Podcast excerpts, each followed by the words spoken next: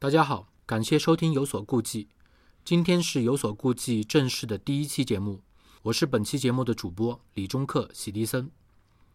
第零期节目上线以后，我自己反复听了几遍，确实是比较稚嫩，很多问题。最明显的是，因为录音的时候麦克风的设置和摆放的位置没有处理的太好，有一段声音明显的小，而且爆音的地方也比较多。虽然后期呃处理掉了一些，但是因为太细碎了，剪起来很麻烦，没有弄得太干净。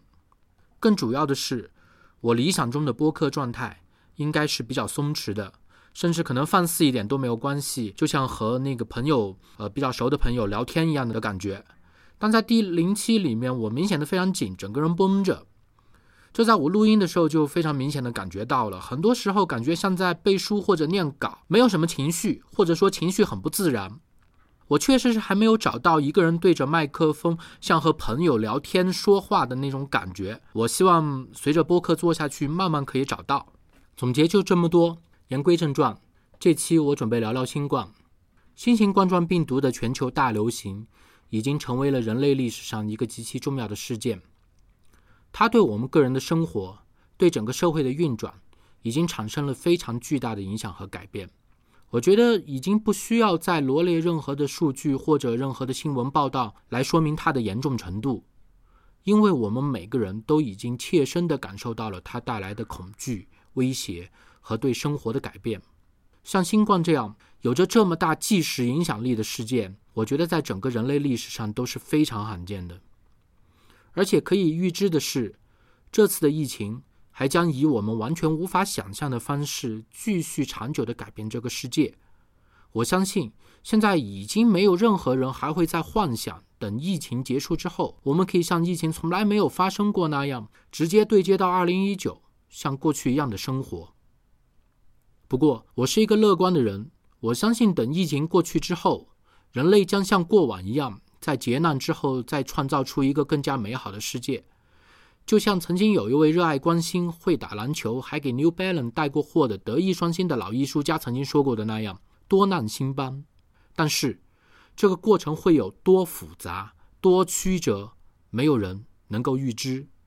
就像一百年前，当一次大战爆发的时候，谁又能料到还会有二战，还会有冷战，乃至现在的中美贸易战？一战启动的世界。有着人类历史上前所未有的繁荣，但也充满了杀戮、苦难和仇恨。新冠会不会像一战那样启动一段新的历史？我不知道。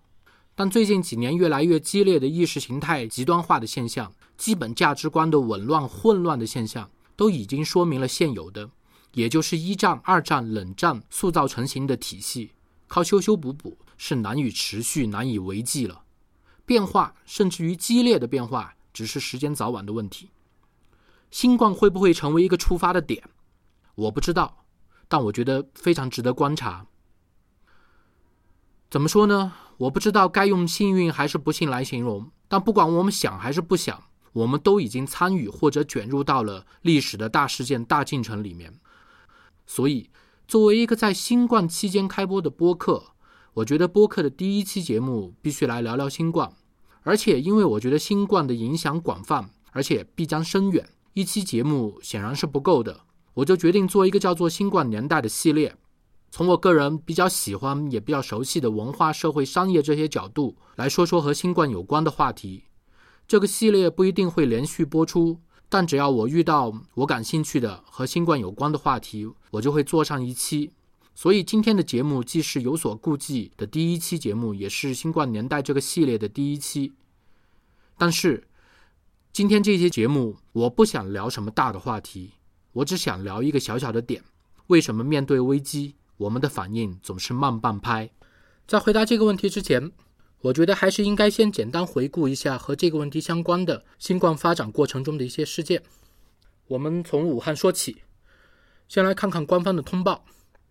去年十二月一号，最早的病人被确诊，而最早通过官方渠道向上的报告，则发生在十二月二十七号。被官方定性为新冠上报第一人的武汉金云潭医院的张其先医生，在十二月二十六号接诊了七名可疑病人之后上报。三十号，武汉卫健委向武汉所有医院发布了关于做好不明肺炎救治的紧急通知和关于报送不明肺炎情况的紧急通知两个文件。也是在这一天，国内多个研究机构确定了武汉不明肺炎的病原体是一种冠状病毒。三十一号，国家卫健委向武汉派出了第一批专家组。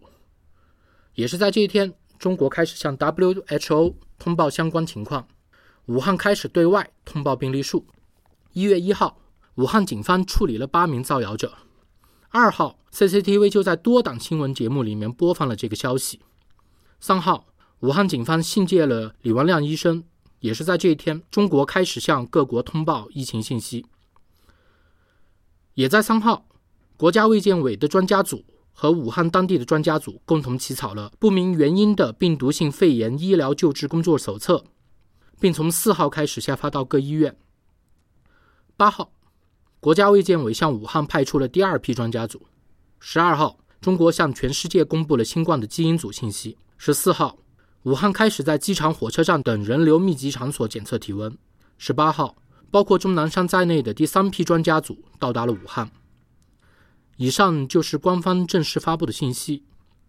再看看非官方的，只说一条，我相信大家应该都还记得，从去年十二月底。到今年一月初，武汉肺炎这个词已经在网络上传播起来，非典再度爆发的声音也不绝于耳。而且在一月份还曾经发生过香港、韩国、泰国、新加坡这些地方不断的发现疑似病例，反而国内除武汉之外的地方都风平浪静。这种情况在当时也引发了一定程度的批评和质疑。看完上面这些信息，我不知道大家是什么感受。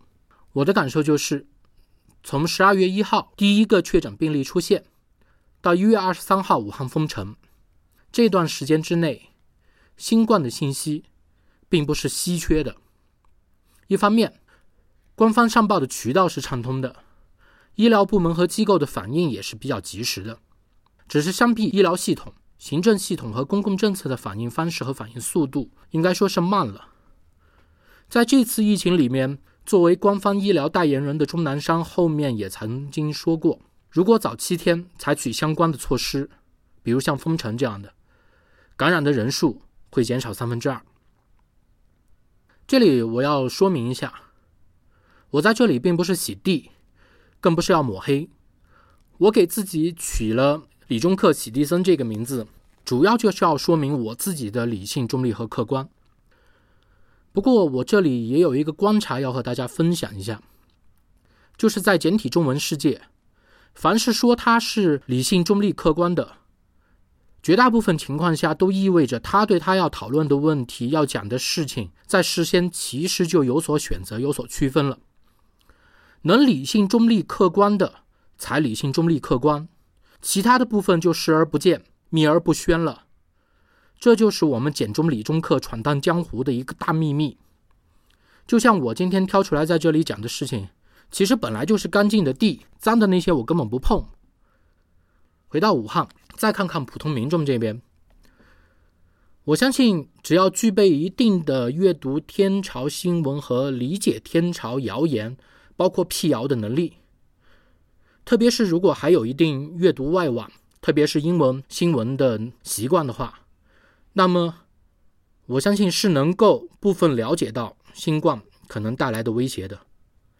但其实，事实上，在二十三号武汉封城之前，全国绝大部分人都沉浸在春节前的气氛里面，准备回家的准备回家，准备年货的筹办年货，想要出游的期待着一段美好的假期，而很多人正在忙于参加各种年会和各种应酬，纸醉金迷。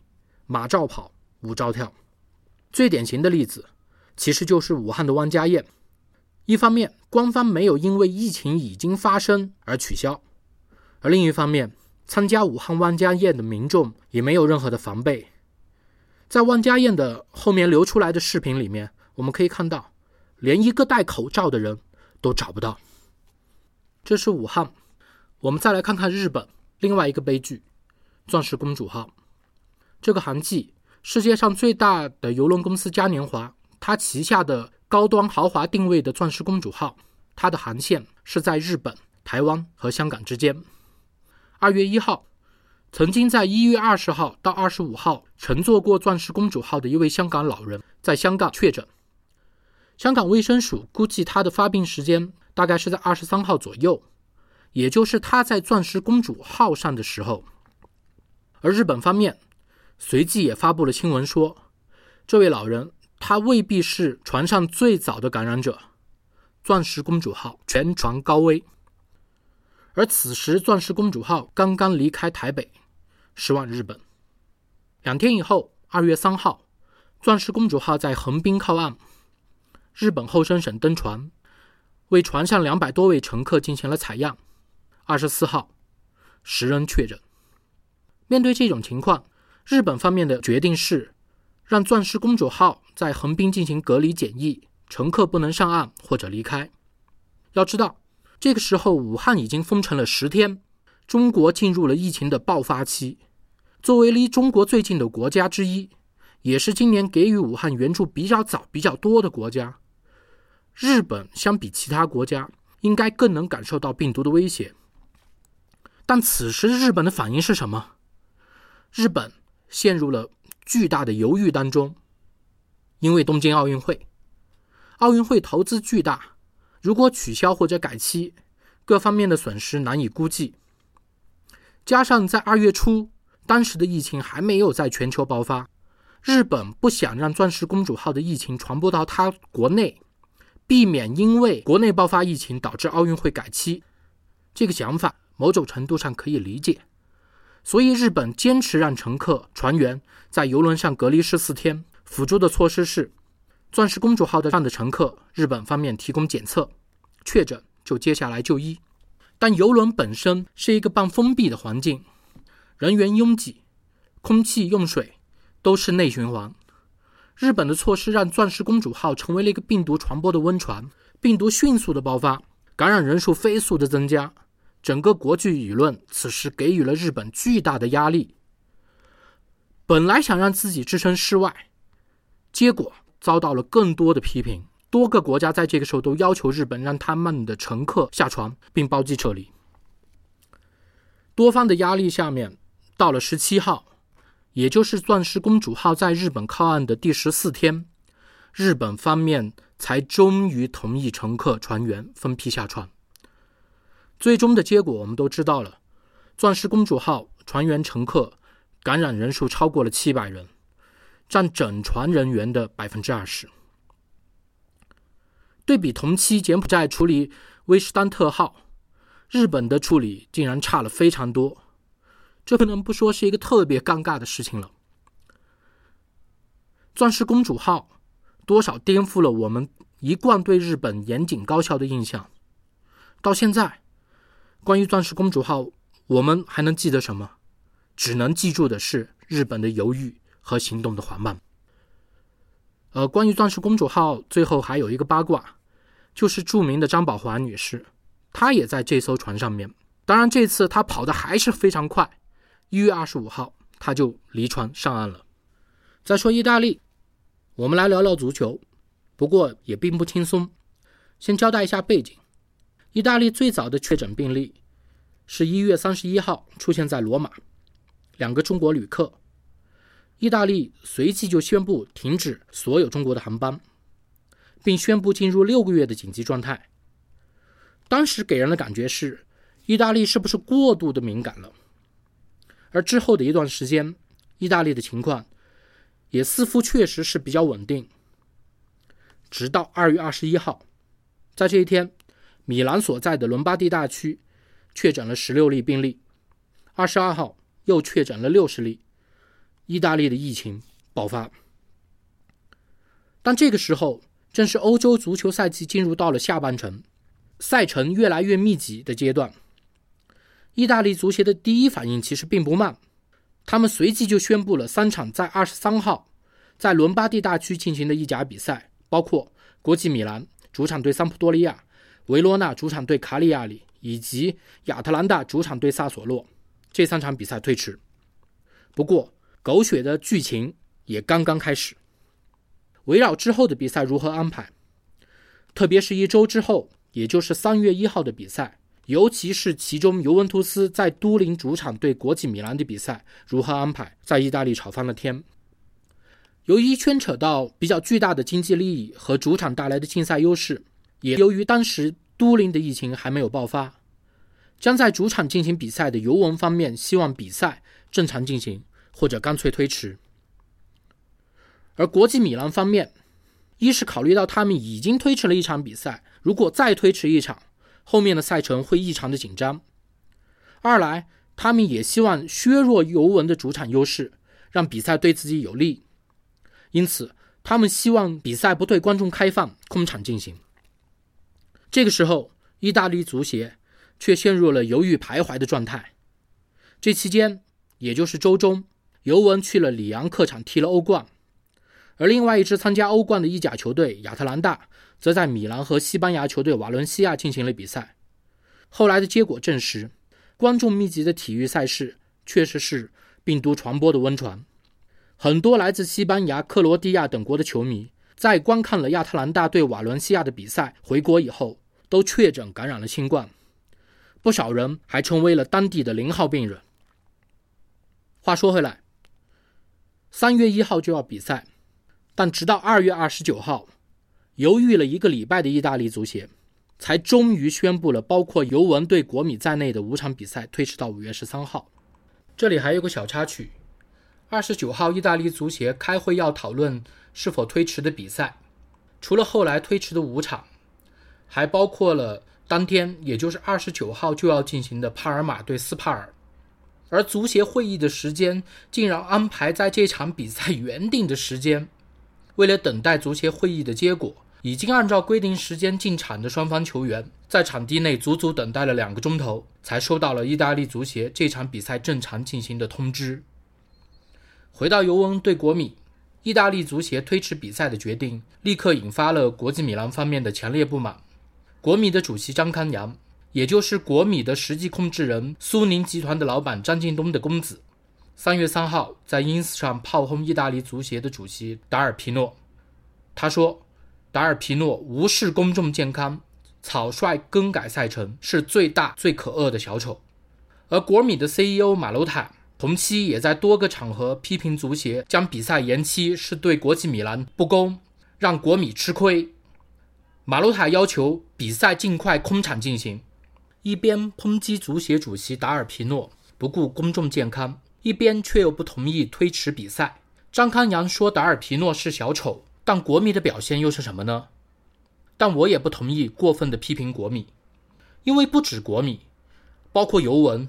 以及之后不同意球员停训的拉齐奥、那不勒斯，以及更多的球队，他们此时关心的还是球队的利益，而意大利足协则夹在各方之间，无所适从。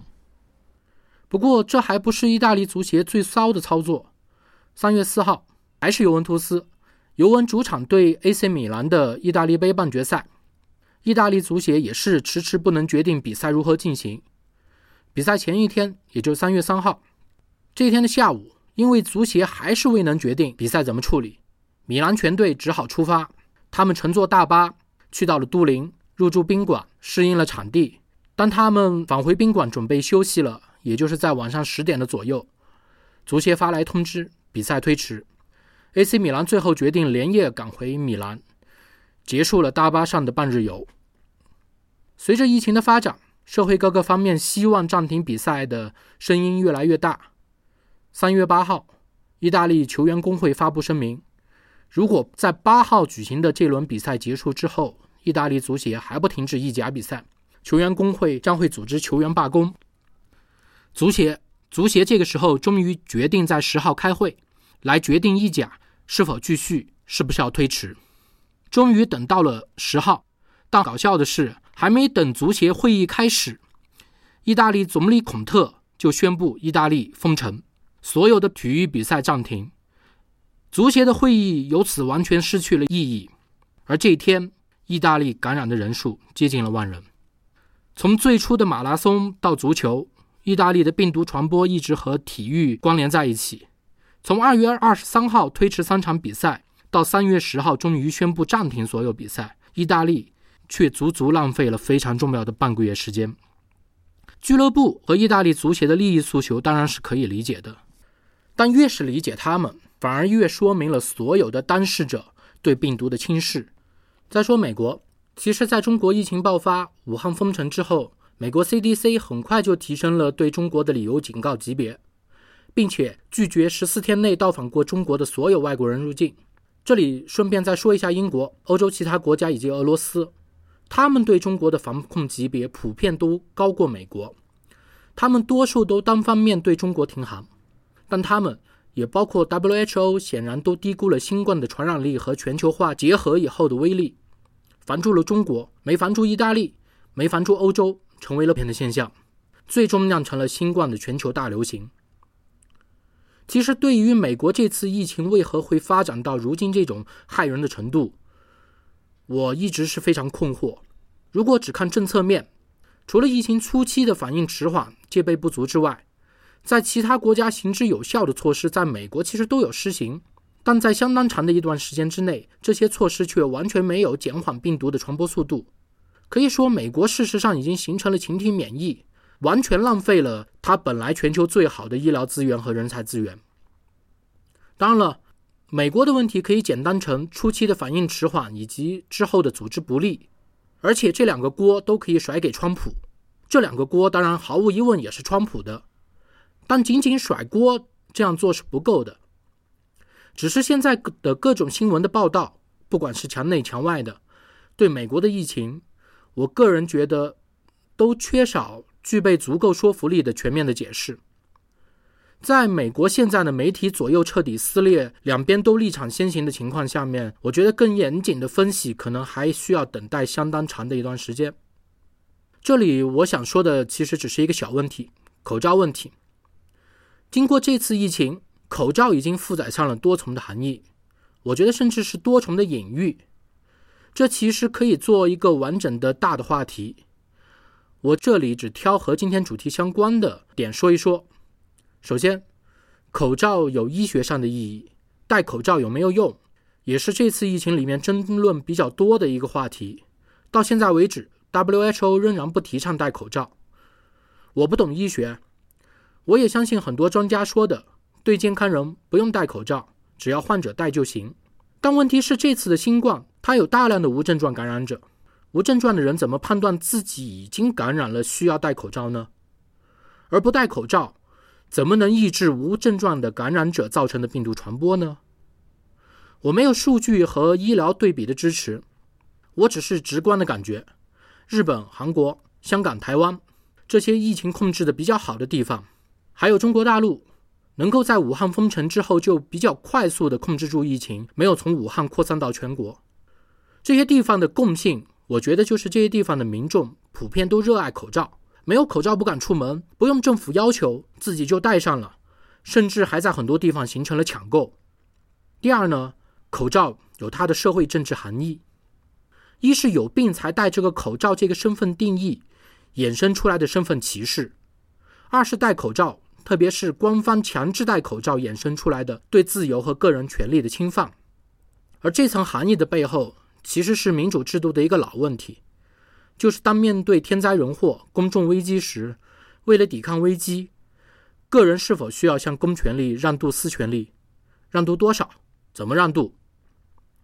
但讨论是否让渡、让渡多少、如何让渡，或者说让民众接受公权力要侵犯掉一部分私权利，在民主制度的框架下要做出决定，必然是需要时间的，由此也必然需要付出代价。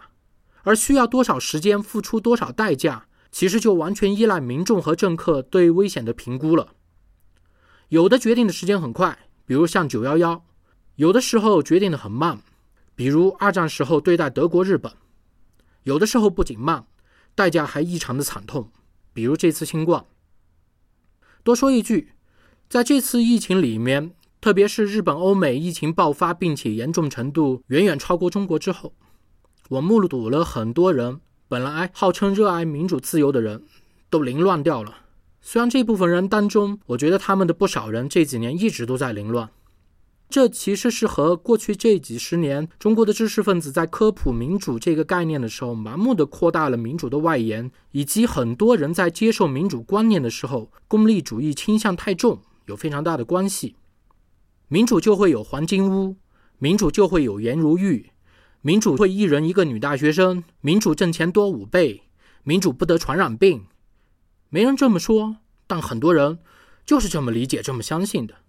但世界上哪有这么好的事情？实际上，这些东西和民主半毛钱关系都没有。民主只是公众事务的决策方式，而且在短期公众事务的决策上，它甚至未必都是最优的方式。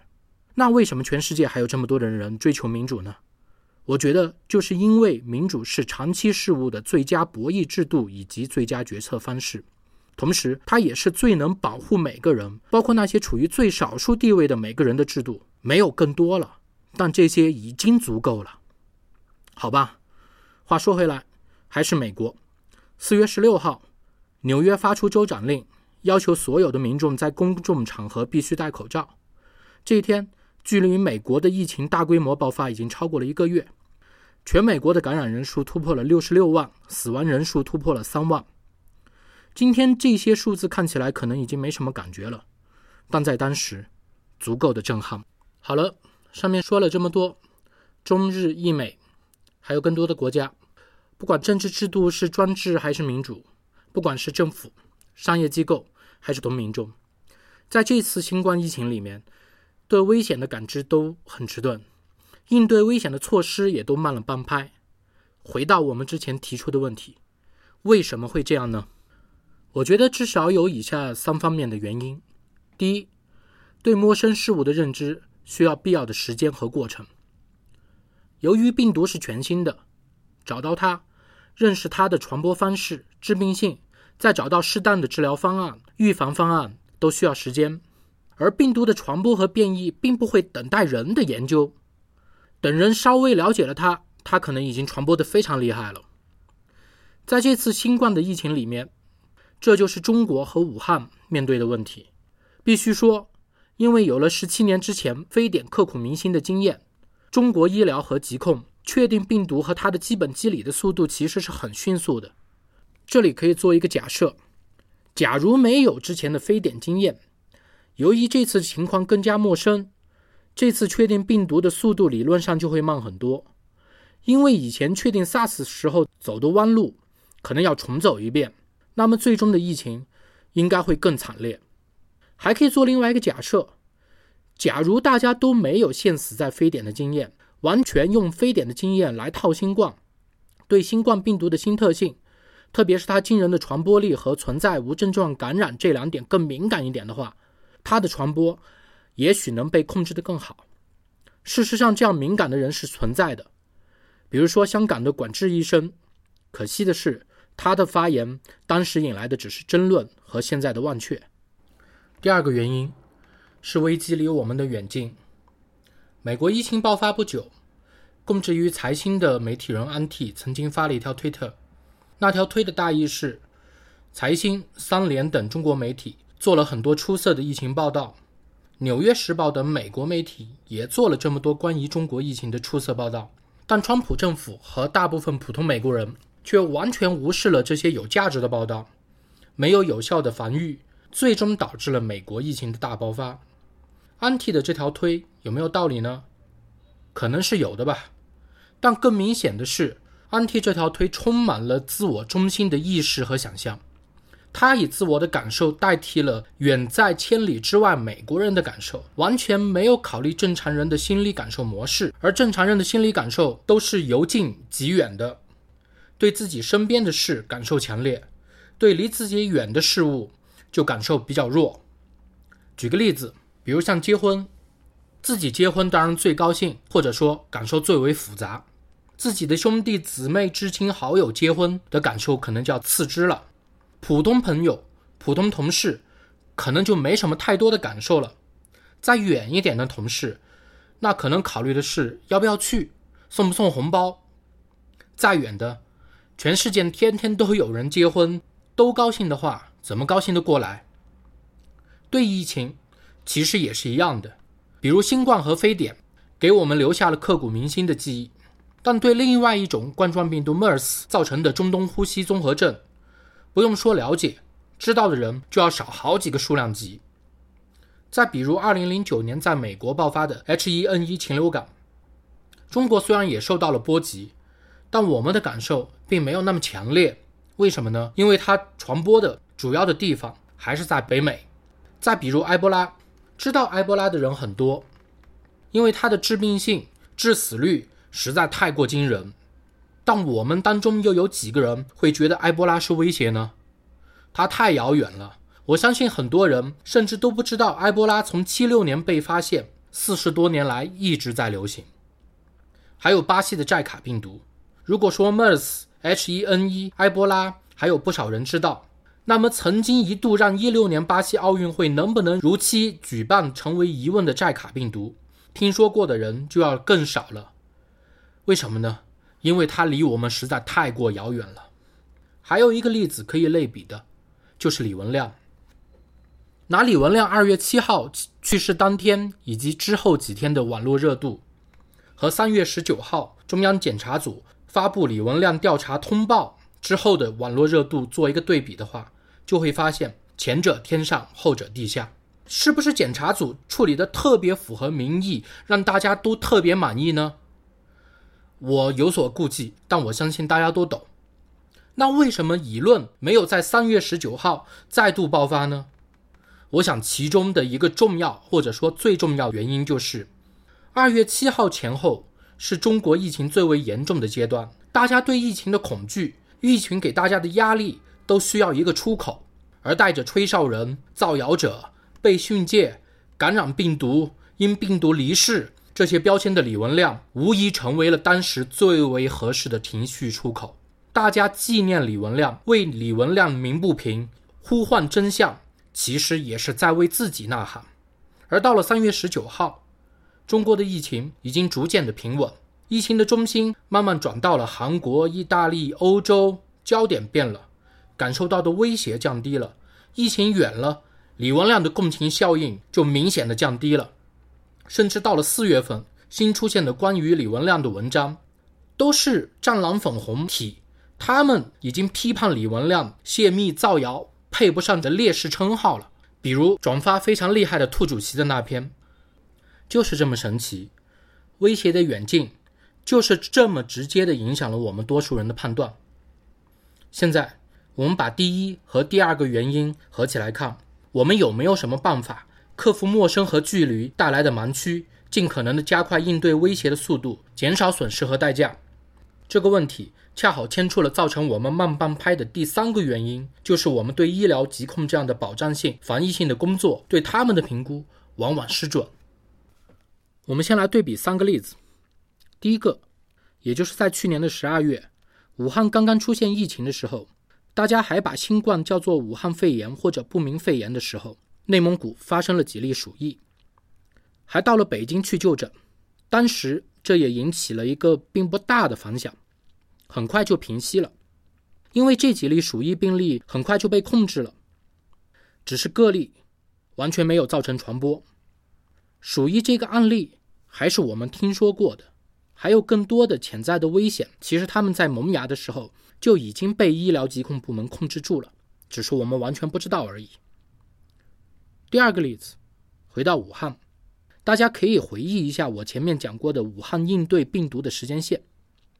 就像我前面洗地说的那样，我觉得面对一个陌生病源引起的流行性疾病，医疗和疾控部门的反应应对并不慢，甚至可以说上报处理都还算很迅速。但是他们并不慢的处理，却没有阻止新冠最终发展到全球大流行。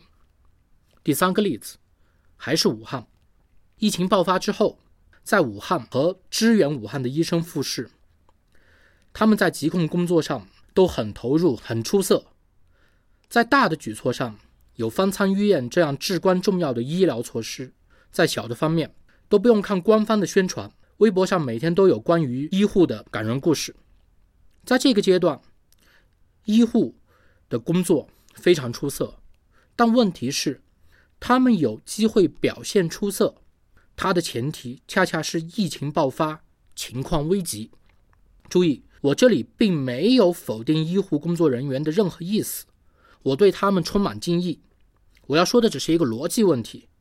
我把这个逻辑再重复一遍：如果没有病毒，或者病毒出现的初期，病毒的传播就被控制，那么医生就没有了施展才能的机会。当医生和众多的医生表现出色的时候，他的前提恰恰是因为疫情爆发了，情况危急。好了，三个例子说完，现在我要提一个问题：这三个例子中的医疗和疾控部门，谁的工作更出色？也就是说，把危险掐灭在萌芽状态的医疗部门，及时发出了预警但没能阻止病毒传播的医疗部门，以及疫情爆发之后表现出色的医疗部门，谁更加出色？很难评估。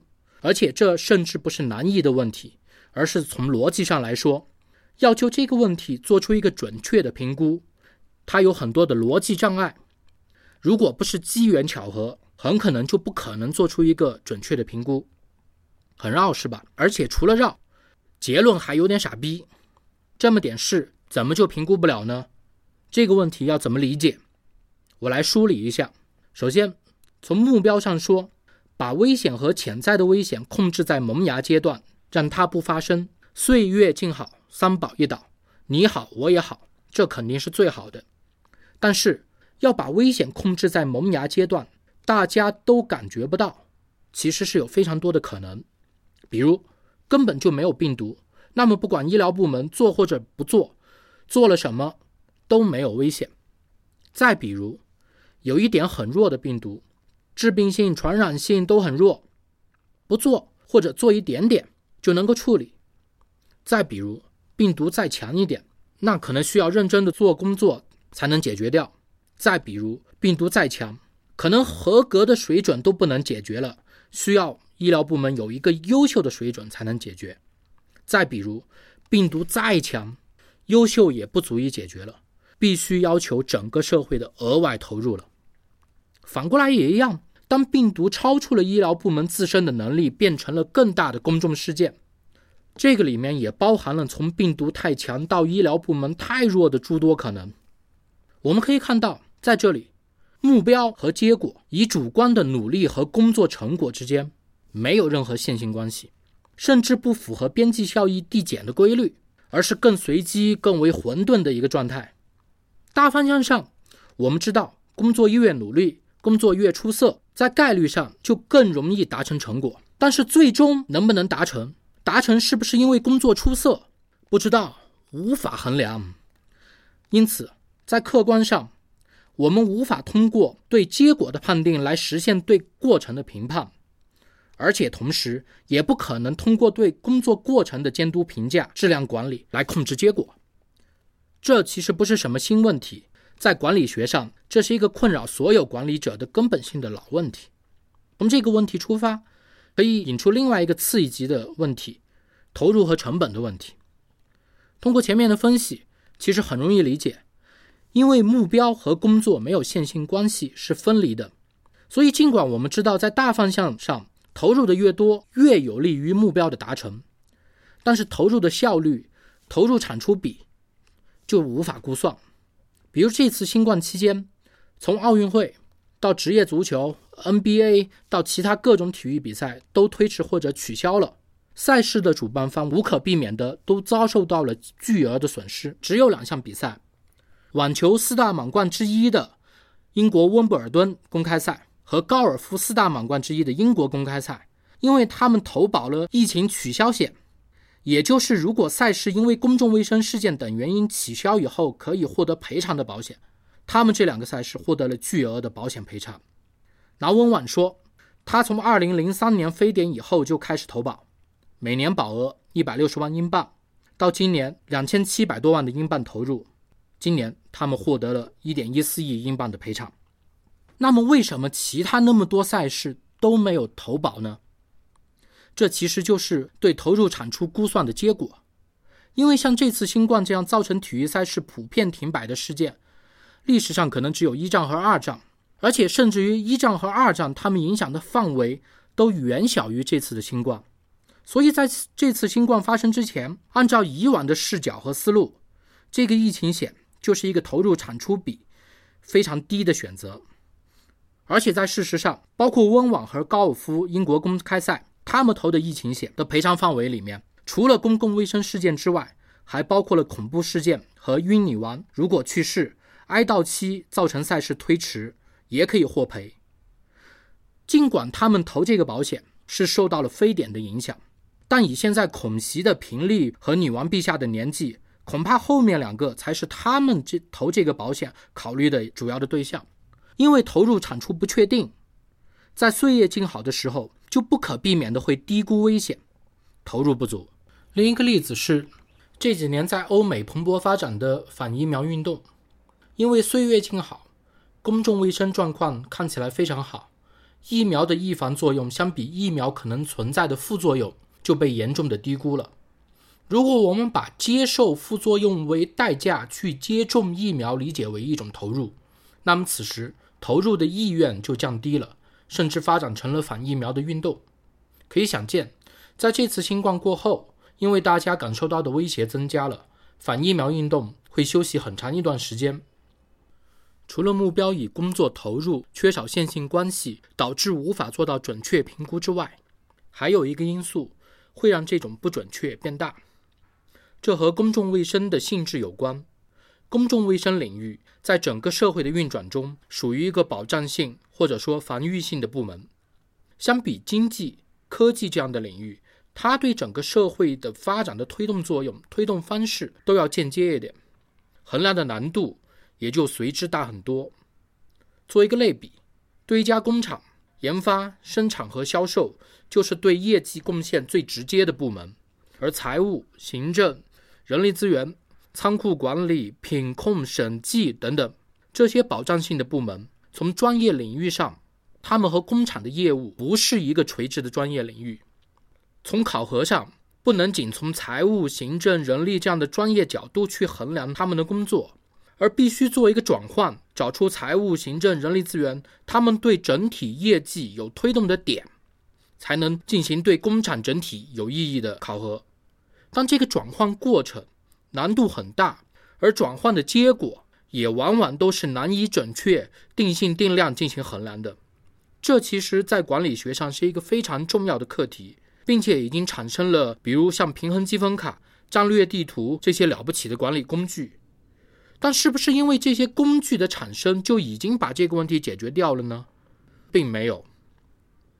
而这个情况其实从财务报表也可以间接的看出，这些保障性部门的工作在财务报表里通通被归入到费用，而相对于容易定量也容易进行分析的成本和销售，费用就是一个大坑，不好描述，也不好分析，更难以衡量评价。